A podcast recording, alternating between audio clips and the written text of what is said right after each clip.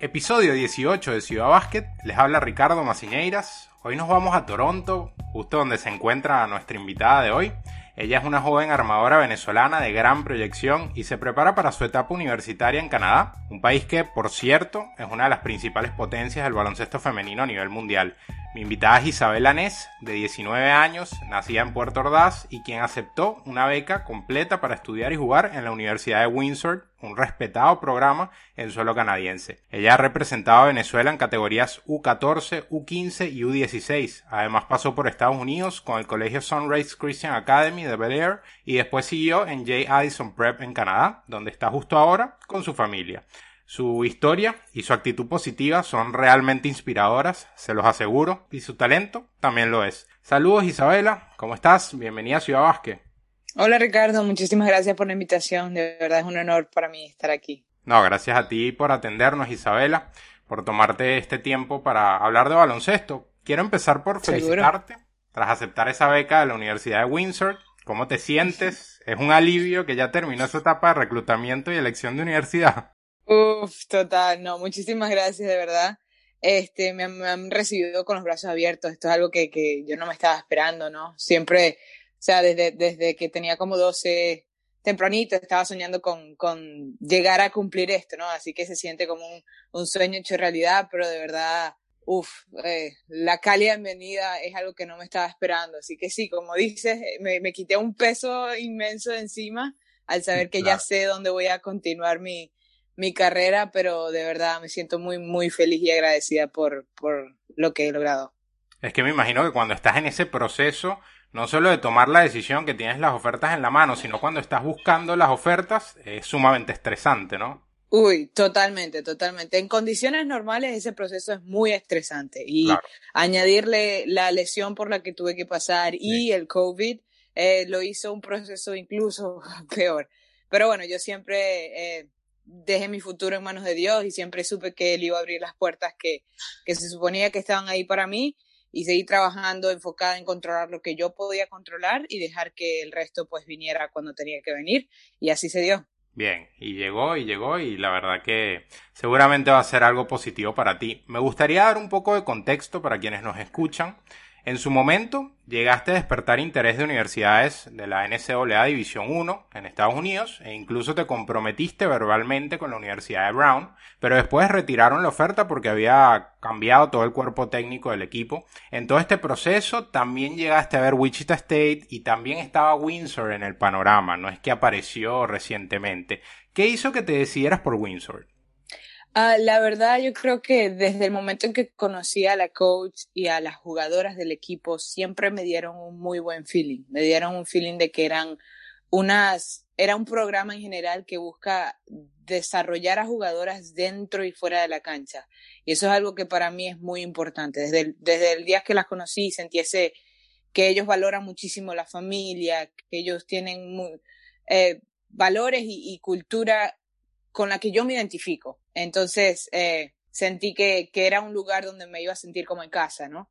Eh, al momento no escogí Windsor, como tú dices, yo tenía, al principio tenía una oferta de Brown, otros intereses de otras universidades y tenía una oferta de Windsor también, pero por razones, eh, yo diría más que todo económicas, y también me fui por el hype de, de jugar División 1, de, de que, oh, sí, este, estar en una Ivy League es, lo que todo el mundo sueña, no sé qué, o me fui por, por más ese tipo de cosas, lo que la gente alrededor mío me estaba diciendo, y no en verdad lo que mi corazoncito me estaba diciendo, ¿no? Pero bueno, al final las cosas se dieron como se dieron, como tú dijiste, me quitaron la oferta, este, pero es algo que hoy, hoy agradezco, porque siento que, que en Windsor es donde se supone que debo estar.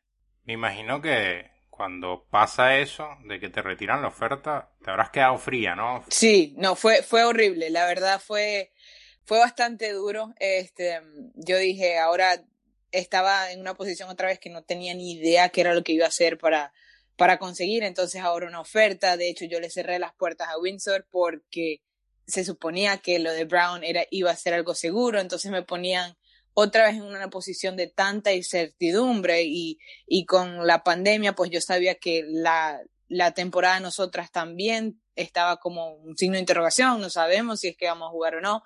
Entonces, fue un momento bastante desesperante, la verdad. Em, pero bueno, como siempre te, como te digo, yo confío, confío plenamente que Dios hace que todo pase por una razón. Entonces, este, al momento, pues, me pegó un poquito, pero después dije, bueno, nada queda, solo queda seguir adelante, enfocarme en lo que hay en el futuro y seguir buscando las oportunidades que se puedan dar. Algo que es bastante curioso de ese proceso es que la coach de Windsor me lo había advertido. Entonces, eh, esto era algo que ya cuando yo volví a hablar con ella, pues fue bastante difícil como llegarle y decirle, bueno, esto pasó, yo sé que me lo dijiste, pero pasó. Tenías este, razón. Sí, sí, fue de verdad un desafío, eh, algo que me, me hizo dar cuenta que es muy importante escuchar a esas personas que de verdad demuestran que, que, que quieren lo mejor para uno, ¿no? Y, y bueno, este, las cosas eventualmente se dieron. Dijiste algo sumamente llamativo, que es el tema de la obsesión que un jugador puede llegar a tener por un objetivo en específico. Fue difícil sacar de la cabeza el hecho de que no necesariamente tenías que estar en NCAA División 1 en Estados Unidos para que fuese una decisión adecuada. Pregunto porque debe ser fácil casarse con esa idea de estar en División 1, pero Canadá también es una potencia en desarrollo de baloncesto femenino. Sí, totalmente. Yo creo de hecho que, que yo estaba cegada por ese, por ese hype, como le dicen. O sea, es conocido mundialmente como el mejor baloncesto, entonces es, es, el enfoque que todos tenemos, que todos decimos, no, yo quiero jugar allá porque es el mejor baloncesto, porque es lo que todo el mundo sueña. Pero al final del día, este, yo me he dado cuenta, por lo menos yo, yo soy partícipe del hecho de que por más que me, yo ame el baloncesto y me encanta la disciplina, el baloncesto no es lo que yo soy. Yo soy más que solo una jugadora de baloncesto. Soy una persona este, que, que quiere llegar pues lo más lejos que pueda y, y, sentir esa, eh, ser exitosa como persona, no como jugadora nada más. No solo dentro de la cancha, sino fuera de la cancha también. Sí. Y fue entonces ahí que me empecé a dar cuenta, ok, entonces, ¿por qué tengo que en verdad jugar División 1. O sea, el hecho de que todo el mundo lo vea como, ay, sí, el baloncesto más alto, eso me va a llegar a, a, formar como persona, como la persona que quiero ser. Me empecé a preguntar eso, o sea, en verdad es eso. ¿Y por qué no consideraría estas otras opciones que están saliendo? Cuando, como tú bien dices, el baloncesto aquí canadiense es muy bueno. ¿Por qué tiene que ser División 1, Juri? Porque sí, o sea, me estoy dejando llevar por lo que el, re el resto del mundo me está diciendo y en verdad lo que importa es lo que yo sienta que es correcto para mí.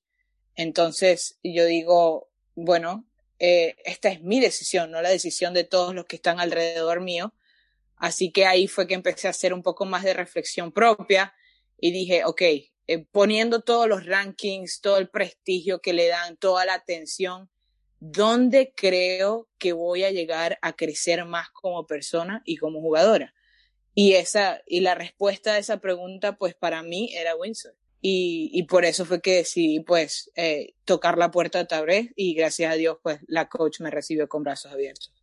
Y más allá de todo eso que comentas, me imagino, no necesariamente que es el plus final o la razón final, pero también pesa que tienes a tu familia ahí, ¿no? En Canadá. Totalmente, totalmente, sí. Y creo que el COVID fue algo que, que a mí me hizo, tipo, a través del COVID me di cuenta que para mi futuro quería estar más cerca de mi familia, por el hecho de, tanta incertidumbre, no saber cuándo los podía ver de nuevo, este, si, si decidía irme a otro país o si decidía irme lejos, este, empecé a analizarlo un poco más y dije, bueno, el hecho de que mis papás me puedan ir a ver un juego creo que es algo que yo no cambiaría. Ellos no me han, no, me han podido ver desde que empecé a jugar con la selección de Venezuela en vivo y en directo, no, no me han podido ver porque, pues bueno, todo lo hemos hecho a nivel internacional y ellos no han podido viajar conmigo. Y cuando me fui a Estados Unidos, ellos nunca me pudieron visitar allá. Ellos, de hecho, no conocen Sunrise Christian. Este, entonces, este, yo sé que mi papá eh, y mi mamá ambos han sacrificado tanto, tanto que es lo menos que, que uno puede hacer, ¿no? Como para retribuirles. Y yo sé que a ellos les llena muchísimo verme la cancha, a mí me llena muchísimo que me vean en vivo y en directo, así que eso fue un gran factor también para la decisión. Qué lindo que van a tener esa oportunidad de, de disfrutar de eso. Quiero preguntarte por tu coach, eh, ya la mencionabas, hablemos de nombres, Chantal Valé. va a ser tu entrenadora y sinceramente tiene una historia muy inspiradora porque tomó el cargo de head coach hace 15 años eh, o un poco más de 15 años cuando la Universidad de Windsor estaba en el foso de los rankings en Canadá y transformó todo el programa, lo hizo un programa ganador con cinco títulos seguidos entre 2011 y 2015. Cabe acotar que era su primera experiencia como entrenadora cuando tomó el cargo. ¿Qué te inspiró ella y lo que representa su historia dentro del básquet universitario de Canadá? Oh, me inspiró muchísimo y fue por eso, precisamente por ese feeling que me dio, que yo decidí llamarla. Una vez este, me cerraron las puertas y una vez yo tomé un tiempo eh, necesario para yo reflexionar sobre ese tipo de cosas que te dije, ¿no? La importancia de, ok, ¿qué es en verdad lo que quiero hacer y hacia dónde quiero apuntar? Este, pero primero lo que más me inspira de ella y lo que más respeto, yo creo, es la visión que ella tiene y, la ambición que, que tiene y ella demuestra a través de esa historia que tú dices, o sea, llegó a un programa donde era un nada en el, en el país y lo reconstruyó de tal manera que ganaron cinco títulos seguidos. Y ella cuando me, me contó su historia, ella me dijo, yo llegué con un plan y yo decía, yo quiero ser campeona nacional y voy a ser campeona nacional. Y me dijo, yo, ella me contó que ella sabía que iba a tomar mucho tiempo, pero ella lo iba a hacer eventualmente. Y esa, esa, ese enfoque, esa dedicación y saber que te iba a tomar un tiempo y mantenerte tan disciplinado para hacer lo que tuvieras que hacer para llegar a esa meta, pues es algo que yo respeto muchísimo. Y no solo que ella llegó a hacerlo, sino que lo hizo cinco veces seguidas. Es algo que, que cuando, cuando vi que ella con esa ambición este, supo poner las piezas juntas y supo llegar al éxito, pues este, eso fue algo que a mí me cautivó muchísimo. Me, me, creo que es algo que respeto demasiado y que espero volver a repetir con ella.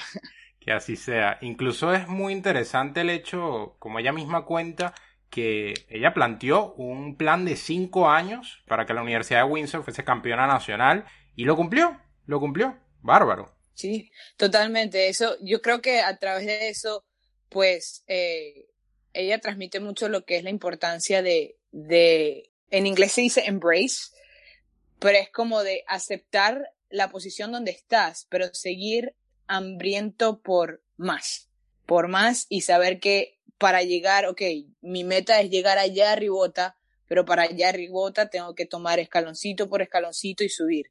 Creo que eso es algo que yo y creo que mucha gente este, les cuesta entender que para llegar allá arriba hay un tramo muy largo y duro, este, pero ella lo, lo, lo, demuestra y, y, creo que es una muy buena líder para llevar a un grupo con ella a subir esa escalera sin sentirse que se caen o que, sabes, que los obstáculos pues son cosas que, o razones para ya rendirse creo que ella tiene una, una dedicación, una visión muy, muy buena. Sí, la verdad que sí. Precisamente tu entrenadora ya habló muy bien de tu llegada a Windsor. Dijo textualmente que ve cualidades en ti para liderar un equipo entero y en un entorno de campeonato. ¿Qué te genera eso? Uf, eso, eso es algo que yo estaba hablando con ella recientemente porque la llamé para agradecerle por eso, mm. precisamente. Em, es algo que tomo con, con mucha humildad y, y siento que es como un motorcito para mí. Me da como, como gasolina, digamos, como energía para ir y dar lo mejor de mí cuando yo esté allá. Por más que sea, este, mucha gente, algunas de mis amigas me han preguntado, ¿no te sientes presionada por todas esas eh, expectaciones que ya tienen de ti? Y la verdad yo les digo, bueno, miren, si Dios me puso en esta situación es porque Él sabe que yo soy capaz de, de llevarla a cabo, pues, de, de, dar lo mejor de mí. Y, y, creo que es lo, eso es lo más importante.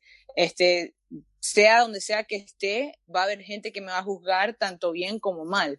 Entonces, este, uno tiene que saber llevar eso y entender que al final del día lo, lo más importante es saber que tú cada vez que pisas esa cancha estás dando lo mejor de ti este, para cumplir eh, tu rol o para cumplir la meta que tengamos, que obviamente desde ahora, ya yo le dije a ella que quiero muchos anillos en mis dedos, así que este, desde ahora es, un campeonato.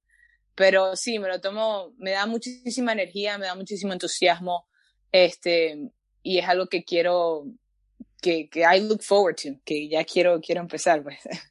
Isabel, en tu etapa de high school en Estados Unidos destacaste. Tienes muchas armas en tu juego, tiro de media distancia, los cambios de velocidad, la visión como armadora. Pero si te tuvieses que describir como jugadora, tú misma, ¿qué dirías? Uf, bueno, eh, primero me describiría como un point guard. o sea, puesto uno. No me gusta jugar mucho any other position, otra, cualquier otra posición. Me gusta este, llevar, digamos, ser la pilotico de, de, de, la nave, llevar, eh, tener el mando ahí y me describiría como una jugadora hábil, una jugadora que entiende el juego y una jugadora colectiva. A mí me gusta jugar en equipo. Eh, me parece que el baloncesto es un, la única manera de, de llegar al éxito en, en, el baloncesto. Los equipos que son, que son exitosos son porque en verdad juegan como equipo. Este, y a mí me encanta eso, ser colectiva, pasar el balón a quien esté abierto y crear un, un muy buen juego donde todos participen. Así que creo que sí, eh, me describiría como alguien hábil y colectivo que, que le encanta el juego, que tiene mucha pasión por el juego. Si tuvieses que decirme de dónde viene esa visión, ese IQ, esa inteligencia para el baloncesto, ¿qué me tendrías que decir? Eh, ¿De lo autodidacta o sencillamente un grupo de personas que fueron moldeando eso o fue algo más natural? ¿Qué me dirías? Yo creo que es un, es un poquito de todo eso que, que has mencionado, ¿no? Creo que mucho tuvo que ver con, con mi coach, en mi primer coach, el profesor Beto Manzanilla en Puerto Ordaz. Este, él gracias a él, pues he aprendido, él me dio todos los instrumentos que necesité para llegar a cumplir cada una de mis metas. Este, y a él le atribuyo el hecho de que esté aquí. Entonces, eh, creo que él me ayudó muchísimo a, a entender el juego y, los fundamentos del juego y la importancia, como te digo, jugar colectivamente. Ahí, al mismo tiempo, él me dio la confianza, este, para yo digamos, desarrollarme también eh, como una jugadora que puede atacar, que puede penetrar, que puede resolver cuando sea necesario resolver, ¿no? Entonces, este, eso se lo atribuyo muchísimo a él, pero creo que en general también, eh, desde el momento en que empecé a jugar, yo tenía un buen entendimiento del baloncesto que, digamos, vino natural. O sea, era algo que mi papá medio me ayudaba, no sé, pero nunca fue algo así que, que yo estudiaba muchísimo el juego cuando yo era chiquita, porque obviamente esas son cosas que chiquito uno no hace. Claro. Inconscientemente yo creo que sí, desde pequeña creo que fue algo natural y bueno, tuve la suerte de empezar temprano, que también me da la experiencia para seguir creciendo en eso y desarrollarme en eso, ¿no? Sí, sí, incluso en el video en el que anunciabas eh, tu compromiso con la Universidad de Windsor, la verdad que es muy cómico. La primera imagen, que eres tú, chiquitita, picando un balón que era casi más grande que tú. Sí, sí, no, chiquitita. Yo decía que yo era un chichón de piso cuando empecé a jugar. Era muy chiquita. Una pulguita. Isabela, te he escuchado decir que eres más que una jugadora de baloncesto, lo que es totalmente cierto. Pero, ¿eso es algo que siempre tuviste en la mente o fue más lo que forjó toda esta etapa de la lesión, de las decisiones, de se va la oferta de Brown? Creo que sí, sí, este, es muy buena pregunta esa. Este, y la verdad creo que sí fue estas últimas experiencias que tuve desde que me mudé acá a Canadá en el 2019 y sobre todo con la lesión. Eso fue algo que, que me di cuenta a través de ese, de ese proceso de, de las primeras semanas de recuperación y de todo eso porque eh, algo que me pasó justo cuando me lesioné o justo cuando en verdad descubrí que sí tenía una ruptura del ligamento anterior cruzado, que ahora no iba a poder jugar mi última temporada cuando yo me mudé a Canadá precisamente para eso. Este, yo decía, ajá, ¿y ahora qué? O sea, ¿cómo, cómo, por qué? Ahorita, justo ahorita, ¿no? Este, entonces yo llegué a un punto donde me sentía vacía me sentía perdida, me sentía como, ok, eh, siento que me quitaron como una parte de mí con el baloncesto, con el hecho de que no, ahora no puedo jugar todo este tiempo, porque ya sabía que iba a ser un año entero que no iba a poder jugar.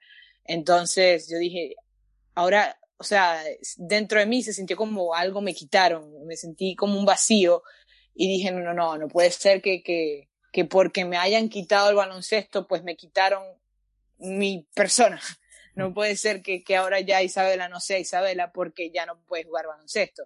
Entonces ahí fue que me di cuenta, ¿sabes? O sea, eh, yo tengo, o sea, yo soy una persona que, que, que ha demostrado muchas cosas, ha demostrado que, que el trabajo duro da sus frutos y quiero seguir demostrando eso. Y más allá, quiero inspirar a otra gente a, seguir persiguiendo sus sueños. Entonces, este, me di cuenta que, que sí, no, no podía ser solo el baloncesto, que tenía que ver algo más allá, que a pesar de que yo iba por las circunstancias que iba pasando, pues Isabela iba a seguir siendo Isabela y iba a seguir demostrando lo que he demostrado hasta ahora.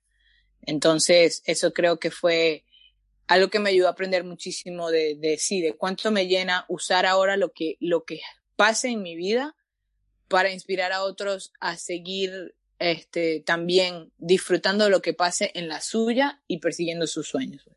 Es que me imagino que tener una recuperación tan larga te da demasiado tiempo para reflexionar y Totalmente. Estuviste poco más de nueve meses, ¿no? Tratando de, de volver en la mejor forma posible. Totalmente, sí, sí, ¿no? Y, sobre todo las primeras semanas que uno está tan limitado que no puedes hacer nada, este, sí, te da demasiado tiempo para reflexionar mucho de lo que ha pasado, este, de lo que ahora uno quiere hacer y de cómo uno va a regresar al juego. Así que sí, y no solo eso, sino que yo por lo menos pasé los primeros meses, pues, aproveché, reflexioné muchísimo, también me tracé nuevas metas, me conocí, me, me descubrí yo misma este, muchísimo durante esos primeros meses y ya cuando iba a empezar a regresar a la cancha o que iba a empezar a entrenar un poquito más fuerte, pues llegó la pandemia. y bueno, muchísimo más tiempo para más reflexión y, más metas y sí, entonces tuve como un extra tiempo de eso, digamos, pero lo agradezco muchísimo. Bueno, está claro que te potenció como persona por lo que dices. Ahora bien, ¿te potenció de alguna manera como jugadora, dirías? Eh, porque le he escuchado a algunos jugadores decir, por ejemplo, que aprenden de una lesión así a usar mejor su cuerpo, por ejemplo. Uh -huh. ¿Te potenció de alguna forma?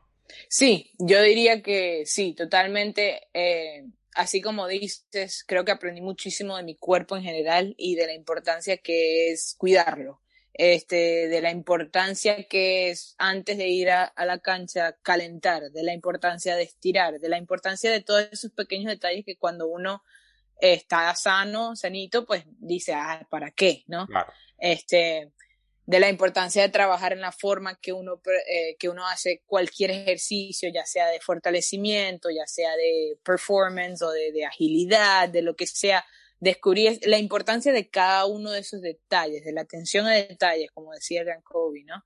Este, eh, creo que eso fue lo que más me enseñó, eh, digamos, con respecto a mi cuerpo y, a lo que ahora iba a ser como jugadora eh, para regresar en la mejor condición posible. Y con respecto al juego en general, pues uno viendo el juego desde la banca, este, tiene, una perspectiva que yo por lo menos nunca había tenido del juego, ¿no? Verlo todo el tiempo desde la banca, todavía como parte del equipo, porque yo nunca me sentí que no era parte del equipo. Yo sabía que mi rol era simplemente animarlas como podía, pero yo iba a aplaudir más fuerte que todo el mundo, porque era mi rol al momento. Entonces, este, me, me dio ese, o sea, pude aprender muchísimo más del juego siendo simplemente una espectadora del juego desde la banca. Entonces, creo que eso también, eso también me va a ayudar muchísimo para cuando regrese. Este, pero sí, esas son las dos cosas que yo diría que me ayudó eh, muchísimo esta lesión a aprender. Hace poco mencionaste otra de tus facetas, por decirlo así de alguna forma, la de motivadora. Eso de ser tan vocal, de aconsejar, ¿Siempre fue natural? ¿Siempre fuiste así? ¿O es algo que también toda esta experiencia te llevó hacia eso? La verdad, eh, no, no siempre fui tan vocal. Eh, como te digo, antes de la lesión, capaz eso era parte de lo que me motivaba, pero nunca lo, lo reconocí, digamos, ¿sabes? Son esas cosas que están ahí, pero que uno no ve. Eh, y creo que todo empezó, yo también me, yo misma me hice esa pregunta en estos días como, como ¿cuándo empecé yo a, estaba sorprendida, estaba sorprendida de ti misma. Sí, sí, sí, cuando me di cuenta en verdad que esto es algo que me llena muchísimo. Y creo que en verdad todo esto empezó por necesidad, más que por, por yo querer hacerlo. Claro. Fue a través de GoFundMe que tuvimos que hacer el primer video. Este, y mi coach me dijo, no, tenemos que hacer un video para, para que la gente pues te apoye, para que, para conseguir el apoyo que necesitamos. Entonces, recuerdo, yo era súper, me daba miedo una cámara, yo decía, no, no, enfrente de una cámara no puedo hablar, no puede ser. Pero, ¿sabes? Al momento era la necesidad de tener que hacer eso para poder recaudar algo para que la cirugía pues pasara. Claro. Porque no teníamos los fondos para cubrirlos al momento. Entonces dije, bueno, ¿es eso o, o, o qué? O no puedo, no puedo decir, no, no voy a hacer eso y no me voy a operar. Eso no era una opción. Entonces dije, bueno, eh, a través de eso pues empecé y ya después de ver, creo que fue después de ver el, el, no solo el impacto que tuvo, sino el recibimiento y el apoyo que recibí, este, dije, por más que sea, creo que es justo que la gente que sigue creyendo en mí y que dio un granito de arena para yo poder operarme, pues siga sabiendo en dónde estoy o qué es lo que estoy haciendo o cómo ese granito que, que pusieron en mí pues está dando sus frutos. Y a través de eso cuando empecé a compartir el segundo y el tercer video, ver el impacto que, que tenía, ver que, que algunos de mis amigos me decían, no, me inspiras a, perseguir mis metas, no sé qué, eso me llena, me llena hasta este día, me llena muchísimo y me motiva a, a seguir dando lo mejor de mí y ese se convirtió en mi motor detrás de la, de la recuperación, en verdad. Más allá de volver a jugar, como te digo, me di cuenta que es, más allá del juego, es más allá de solo ser una jugadora de baloncesto, es demostrar que, que las adversidades van a venir, pero que, las podemos superar eh, y causar un, impacto positivo. Para quienes nos escuchan, pueden buscar Isabela Anés en YouTube, también cualquiera de las redes sociales, y allí ella comparte todo ese contenido, y me imagino que ahora te sientes motivada y a la vez obligada a seguir contando la historia, ¿no? No, totalmente, sí, totalmente. Creo que este, más que obligada me siento motivada. este, eh, es algo que, que sí, que he disfrutado muchísimo y en lo que quiero crecer. De hecho, le dije a mis padres que, que voy a tratar de invertir un poquito más en eso para yo misma educarme también este, en, en otros sources o en otras herramientas que puedo usar para, sabes, dedicarme un poquito más a eso porque sí me he dado cuenta que es algo que me llena muchísimo. Y de hecho, esa es una de las razones por las que decidí estudiar lo que voy a estudiar, que es kinesiología, este, porque me di cuenta que es una carrera que no solo me, me, me deja como involucrada en el mundo de deportes, sino que me, me da la oportunidad de invertir en otras personas, de ayudar a otras personas a también eh, explotar su máximo potencial y eso a mí me llena demasiado. Así que sí, es algo por lo que estoy súper, súper emocionada y, bueno, veremos qué es lo que pasa en el futuro. Ahora que comentas eso de que vas a estudiar kinesiología, justamente tuviste esta experiencia cercana a la kinesiología por tu recuperación de la lesión. ¿Cómo fue eso desde el punto de vista de la carrera, digamos, profesional, aparte del baloncesto, la carrera académica que estás sacando? Ah, bueno, de hecho, yo creo que mucho del interés salió de la, de, de la recuperación sobre todo los primeros meses, porque eh, yo quería entender qué fue exactamente lo que pasó en mi cuerpo, qué era el ligamento anterior cruzado, o sea, yo antes de eso no, tenía ni idea. Este, y ok, ahora que esto pasó, ¿qué es lo que tengo que hacer para prevenir que algo como esto vuelva a pasar? Y para eso hay que entender muchísimo eh, la función de cada uno de los músculos alrededor, la función de, de nuestro cuerpo y estudiarlo, ¿no? Entonces, yo dije, si quiero regresar como incluso mejor que como estaba antes, pues tengo que entender esto y es algo que me, me gusta, me gusta muchísimo. Mientras más descubría, más quería saber, era como una esponjita. Cada vez que yo iba a, la fisioterapia, le decía, ya vine limpiecita, quiero escuchar más, quiero saber más de, por qué estoy haciendo esto, por qué hago esto. Y, y bueno, sí, eso despertó muchísimo el interés en mí a inclinarme a esa carrera, digamos. Porque antes de eso yo decía que iba a estudiar eh, negocios con computación, que es algo que me gusta, pero al final del día no me apasiona tanto como esto. imagínate, hasta una pasión nueva salió de esa lesión, qué bárbaro, ¿no? Sí, totalmente, totalmente. Por eso siempre digo que, este, por más que sí fue, digamos, un setback, fue algo que me retrasó un poquito, yo no lo veo para nada como algo que de lo que me arrepiento, sí, sí tiene sentido, sino lo veo más como una, una bendición, la verdad. No lo veo como un, no quiero decir maldición, pero digamos, sí, digamos la palabra maldición, sino en verdad como una bendición, algo que pasó para seguir formándome a la persona que, que Dios quiere que yo sea y para seguir, bueno, dando el testimonio que Él quiere que yo dé. Isabel, ¿y cómo vivió todo esto tu familia, tu padre, tu madre, tu hermano, durante todo este proceso? ¿Cómo fue el acompañamiento? Porque entiendo que a la par ellos también estaban en un proceso de, de ser inmigrantes, de adaptarse, de salir adelante, muchas cosas que le pasan a miles y miles de venezolanos alrededor del mundo. Sí, totalmente. Eh, para ellos fue, fue bastante difícil, la verdad. Fue muy, muy difícil. Principalmente creo que pues desde que supimos que la gravedad de la lesión y que iba a necesitar la cirugía, lo primero fue, bueno, ellos ya acababan de sacar su permiso para poderse quedar aquí en Canadá legalmente y ya habían invertido en eso. Entonces era, ok, ahora de dónde vamos a sacar para hacer esto, ¿no? Y Isabela se acaba de mudar para acá, acabamos de hacer todo este sacrificio y ahora viene todo esto. Este, y obviamente, pues ellos les dolía el hecho de que a mí me doliera tanto también. Pero yo trataba de no demostrarlo tanto por, por precisamente eso, por mantener un balance, ¿no? Pero ellos fueron quienes, digamos, en los que encontré confort cuando más lo necesitaba, porque eh, no me canso de decirlo, yo no creo que me haya podido recuperar de la manera que me recuperé si ellos no hubieran estado a mi lado. Ellos fueron quienes me dieron aliento este, y quienes me dijeron, bueno, vamos a hacer lo que se necesite para seguir adelante, pero ya has llegado hasta aquí, no, no puedes parar ahorita.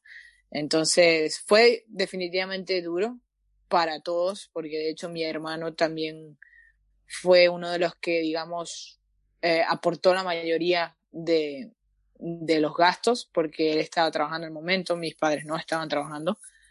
Entonces, bueno, fue, fue bastante duro, pero les agradezco día tras día por todo lo que hicieron por mí. Sí, la verdad que menos mal pudiste tenerlos. Cambiando un poco el tema, Isabela, quiero preguntarte por el básquet en Venezuela, específicamente el femenino, porque obviamente como jugadora eh, ya que viene creciendo y viene teniendo cierta proyección, de seguro lo miras de reojo, ha sufrido el básquet en Venezuela de poca actividad a nivel profesional en los últimos años, pero el caso del femenino es todavía más fuerte. En 2017 se jugó la última temporada de la Liga Femenina y luego hubo un vacío. Ahora va a salir la Superliga Femenina, que esperamos que llene ese vacío, pero ¿has vivido todo esto con preocupación? Ah, la verdad sí, la verdad sí, es algo que, que pienso bastante, aunque la gente no lo crea mucho, la gente cree que yo porque me vine para acá, pues me olvidé de Venezuela o me olvidé de eso y al contrario.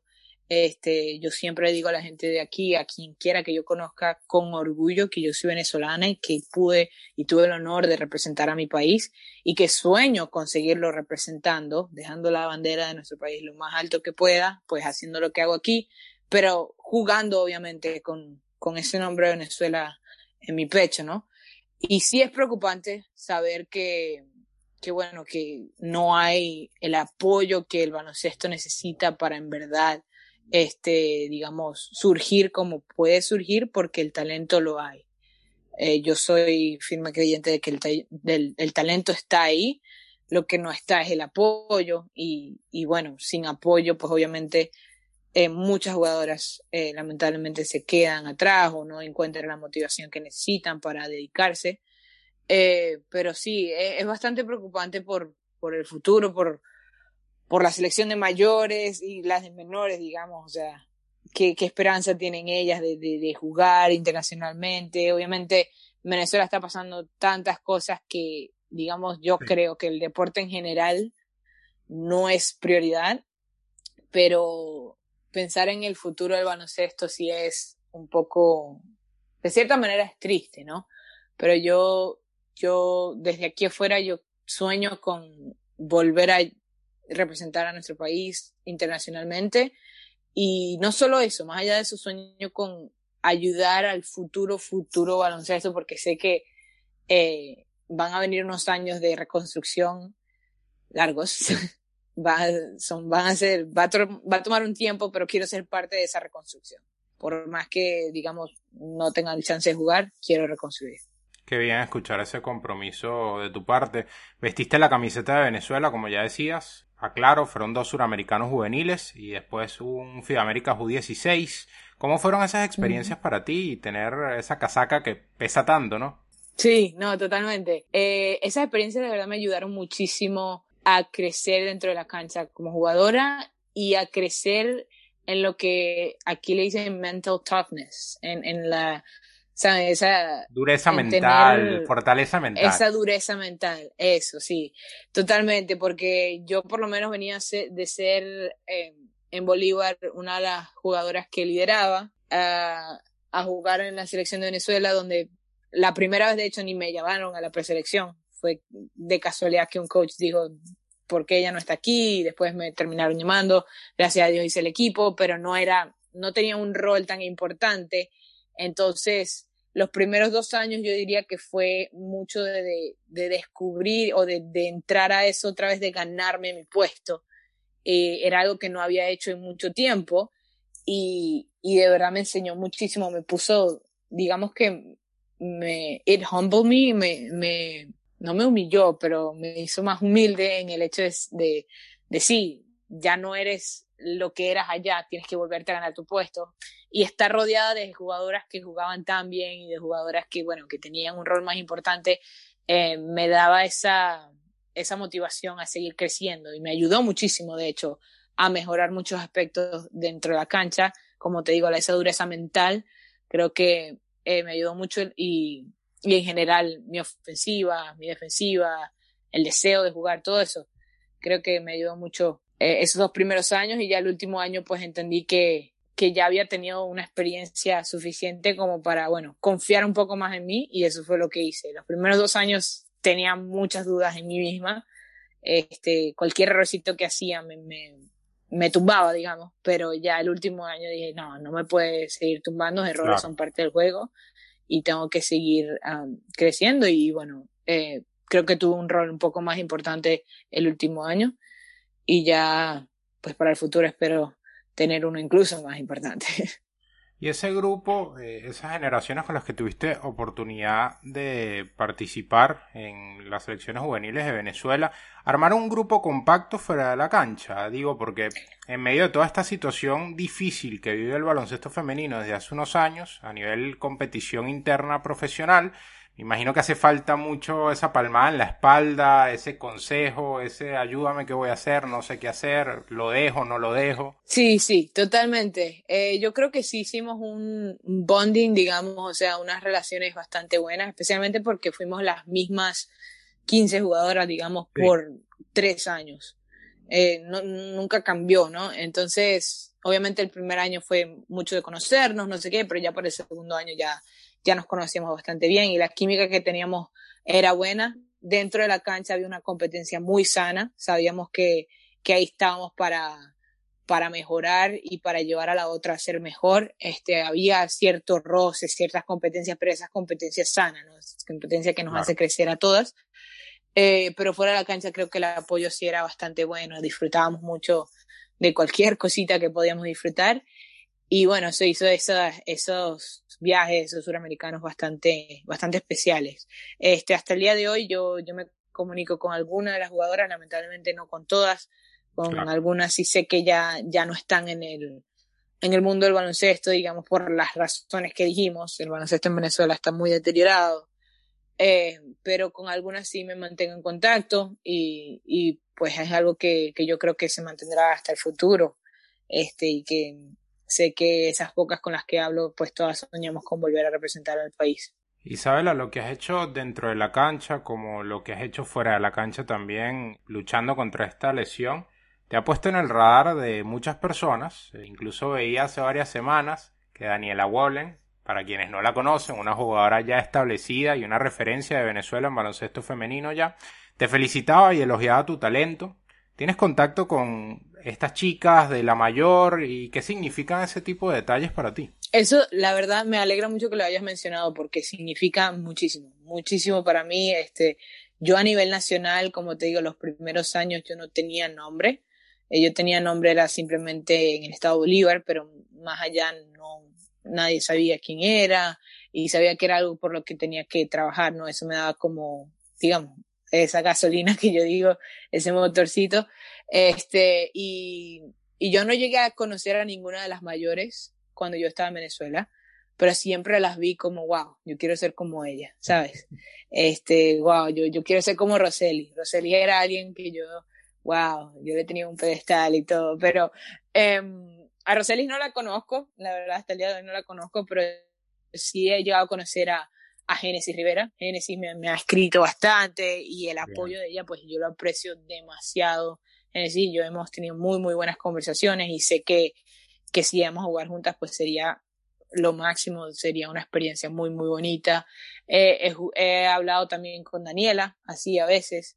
Este, entonces saber que ya me conocen sin, sin yo estar allá, eso, wow, eso es como, uy, pensar que hace dos años, tres años yo las veía como tan distantes, ¿no? Claro. Y ya las siento así un poco más cerca. Contar con su apoyo es algo que, que para mí significa mucho, mucho, de verdad. Entonces, sí, eh, yo espero poder jugar con ellas eh, y compartir dentro de la cancha, pero veremos, veremos qué se da. Y no es una locura pensar que eso pase, no solo por la proyección que tienes, sino porque también varias de esas chicas que mencionas todavía tienen un trayecto por delante con la selección mayor, entonces hay tiempo. Sí, sí, no, totalmente, sí, me emociona saber eso. Y hablando de apoyo, ¿Cómo es tu relación con el venezolano Carlos el Chino Páez? Compartieron en Sunrise Christian Academy, eh, los dos estaban estudiando ahí, lo viste crecer, él te vio crecer y además ambos juegan la misma posición. Cuéntame un poco de eso. Totalmente, no, mi relación con el chino es muy, muy buena, yo lo veo ya como familia.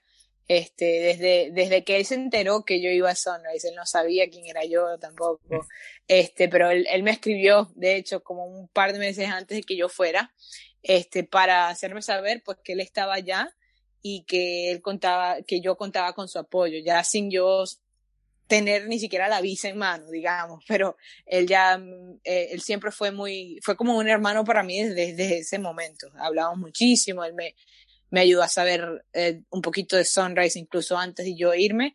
Y bueno, cuando finalmente nos conocimos en persona, obviamente pues creamos un, lazo muy bonito y, y, él me ayudó muchísimo dentro y fuera de la cancha, diría yo. Fuera de la cancha me ayudó a acostumbrarme a lo que era una nueva vida, yo sola, no sé qué, me dio muchos consejos y dentro de la cancha nosotros entrenábamos muchísimo juntos cuando podíamos. Este, y yo aprendí mucho de él, ver eh, no solo com, como tú dices su crecimiento, sino la confianza con la que él jugaba era algo que yo respetaba mucho y que sigo respetando, la verdad. Y, y bueno, este, de ahí en adelante, nosotros tuvimos entrenamiento a las 5 de la mañana, en la noche, no sé qué, él me escribía, ven, vamos, ven para acá, no sé qué. Y sí, tanto de, en el gimnasio como en la cancha fueron momentos que yo disfruté, disfruté mucho. ¿Y qué me puedes decir del chino para jugador? A ver. Jugador, uff, bueno. El chino, la verdad, es un jugador, es, es muy dinámico, es, sí. eh, es una persona que también juega como point guard, como debe jugar un point guard. Él es muy colectivo. Él, si tiene un tiro, pero sabe que puede pasarla para un tiro mejor, él va a pasar el balón. Este es una persona que no es egoísta, pero a la vez es una persona con, con la confianza suficiente para saber que, bueno, si este es mi tiro, es mi tiro. Y es una persona que te puede resolver en, en situaciones duras. Este, el chino, eh, la presión no le hace nada. El chino eh, no se siente presionado o no lo demuestra y, y es, eh, controla muy bien el juego. Eh, hace que, que un equipo de verdad se vea muy bien en general eh, distribuyendo el balón. Y ahora que lo ves en un equipo de División 1 en ese NCAA, me imagino que debes estar súper orgullosa. Uh, totalmente, siempre se lo digo y, y, y, ver lo que, lo mucho que ha crecido dentro de Austin P, que es donde está ahí en Tennessee, sí. este, es algo que también me llena, me llena mucho, ¿sabes? Porque es algo por lo que yo vi que él ha trabajado. O sea, yo he sido parte de, de, ver ese sudor que él ha derramado día tras día por llegar a donde está y es algo por lo que yo lo admiro, yo siempre se lo digo, pero sí, ver lo mucho que ha crecido, ya ahorita en Austin de hecho yo le digo que es uno de los caballitos y no cabe duda que lo es, está jugando más de 30 minutos por partido y eso es algo por lo que él ha estado trabajando y yo sé que él también se siente muy feliz de donde está. Así que bueno, sí, como siempre, familia es familia y yo a él lo veo como familia. Ya para terminar, Isabel, y te agradezco por estos minutos que me seguiste para hablar de baloncesto y para escuchar eh, gran parte de tu historia y esta nueva etapa que se viene. ¿Cómo van a ser tus próximos meses, tu integración a la universidad? ¿Qué calendario tienes? Porque me imagino que quizás no hay tanta claridad por tema COVID. Sí, totalmente. Sí, no hay mucha claridad, pero sí yo personalmente dije, bueno, eh, estas son cosas que yo no puedo controlar, pero yo igual voy a tratar de hacer mi plan y controlar, como siempre digo, lo que yo puedo controlar, ¿no? Eh, por ahora yo sigo, ahorita aquí en Canadá las cosas están cerradas, este, estamos en lockdown específicamente aquí en Ontario, este, no, las canchas están cerradas, no he estado entrenando con mi equipo del high school, este, entonces, bueno, ahorita estoy full enfocada, dije, no puedo hacer eso, voy a enfocarme entonces a seguir fortaleciendo mi, mi rodilla, mi, mi, cuerpo en general, porque como te digo, aprendí que no es solo la rodilla, es todo el cuerpo, eh, es súper importante fortalecer. Y ahorita estoy trabajando también para ya estar lista, ya he hablado con ciertos coaches para mejorar mi agilidad y mi explosividad, que es algo que obviamente perdí por, por tantos meses de no poder correr, de no poder hacer X, Y o Z. Este, entonces tengo eso planeado para el principio del verano. Ahorita estoy trabajando en, un programa que el coach con el que voy a trabajar me mandó. Así que en eso estoy enfocada. Estoy enfocada en fortalecer y en terminar ese programa para luego durante los primeros meses de, del verano o durante la primavera ya empezar a, a, retomar un poco el baloncesto en la cancha. Dudo mucho que sean equipo por las restricciones, pero probablemente pues seguir mejorando mi tiro, eh, trabajar en lo que es individual y luego en el verano como tal ya irme a la universidad y empezar a entrenar con el equipo para que ya en el otoño, que sería ya finales de este año, este, empecemos la temporada si Dios quiere.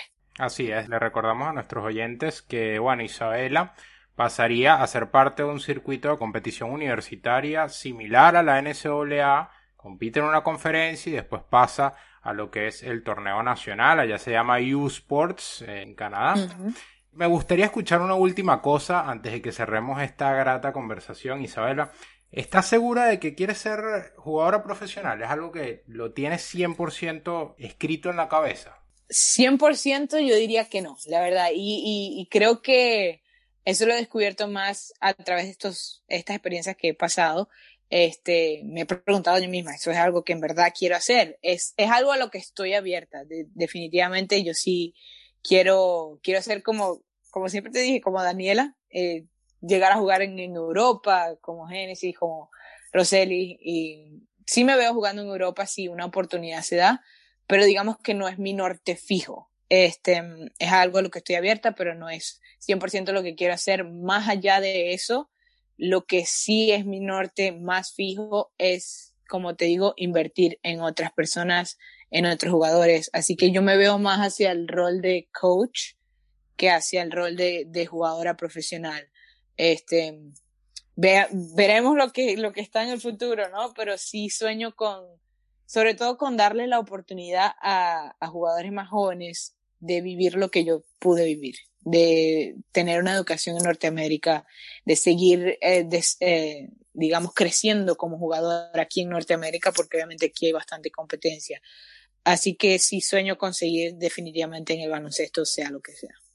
Igual todo lo que estás haciendo me parece que puede abrir una puerta bastante interesante, porque la ruta común, porque ya común no digo que es la fácil, es los Estados Unidos y quizás Canadá no está visto como una opción tan fuerte o tan común. Entiendo que obtener una beca ya no es tan sencillo porque no es el mismo grado de inversión que se hace en los Estados Unidos, pero capaz abre una puerta, ¿no? Para futuras jugadoras que quizás quieran seguir esa segunda opción o lo coloquen como primera opción. Totalmente, totalmente. Creo que creo que incluso los canadienses, este, sobre todo los que ya están en el mundo del baloncesto y que quieren seguir invirtiendo en otros jugadores, ven eso como una meta, ¿no? Que hacer que, que no sea solamente yo quiero jugar ese hype por jugar División 1. Ahora, ¿por qué no consideraría jugar en Canadá cuando la competencia aquí también es buena, ¿no? Y eso es algo a lo que yo también quiero contribuir. Este, y sí, sí me parece que la gente debería considerar un poco más este Canadá como tal, como una muy buena opción para seguir creciendo dentro y fuera de la cancha. Y bueno, este sí, sí creo que puede abrir una muy, muy buena oportunidad para el futuro. Ojalá y esas inversiones, como tú dices, eh, si suban, porque ese es uno de, de, los problemas que aquí pues no dan tantas becas como lo dan en Estados Unidos. Claro. Pero sí siento que buenas puertas se pueden abrir. Y que así sea. Bueno, Isabela, muchísimas gracias por haberte tomado el tiempo para conversar eh, conmigo. De verdad que, bueno, esta es tu casa. Estaremos pendientes de todo lo que va a ser tu primera temporada en la Universidad de Windsor. Y bueno, que puedas cumplir todas tus metas como jugadora, pero sobre todo como persona, que creo que es algo que remarcaste una y otra vez y queda bastante claro cuál es tu norte. Totalmente. Muchísimas gracias a ti por la oportunidad, Ricardo, y de verdad espero volver con mejores noticias incluso. Escucharon la palabra Isabela Anés en Ciudad Básquet.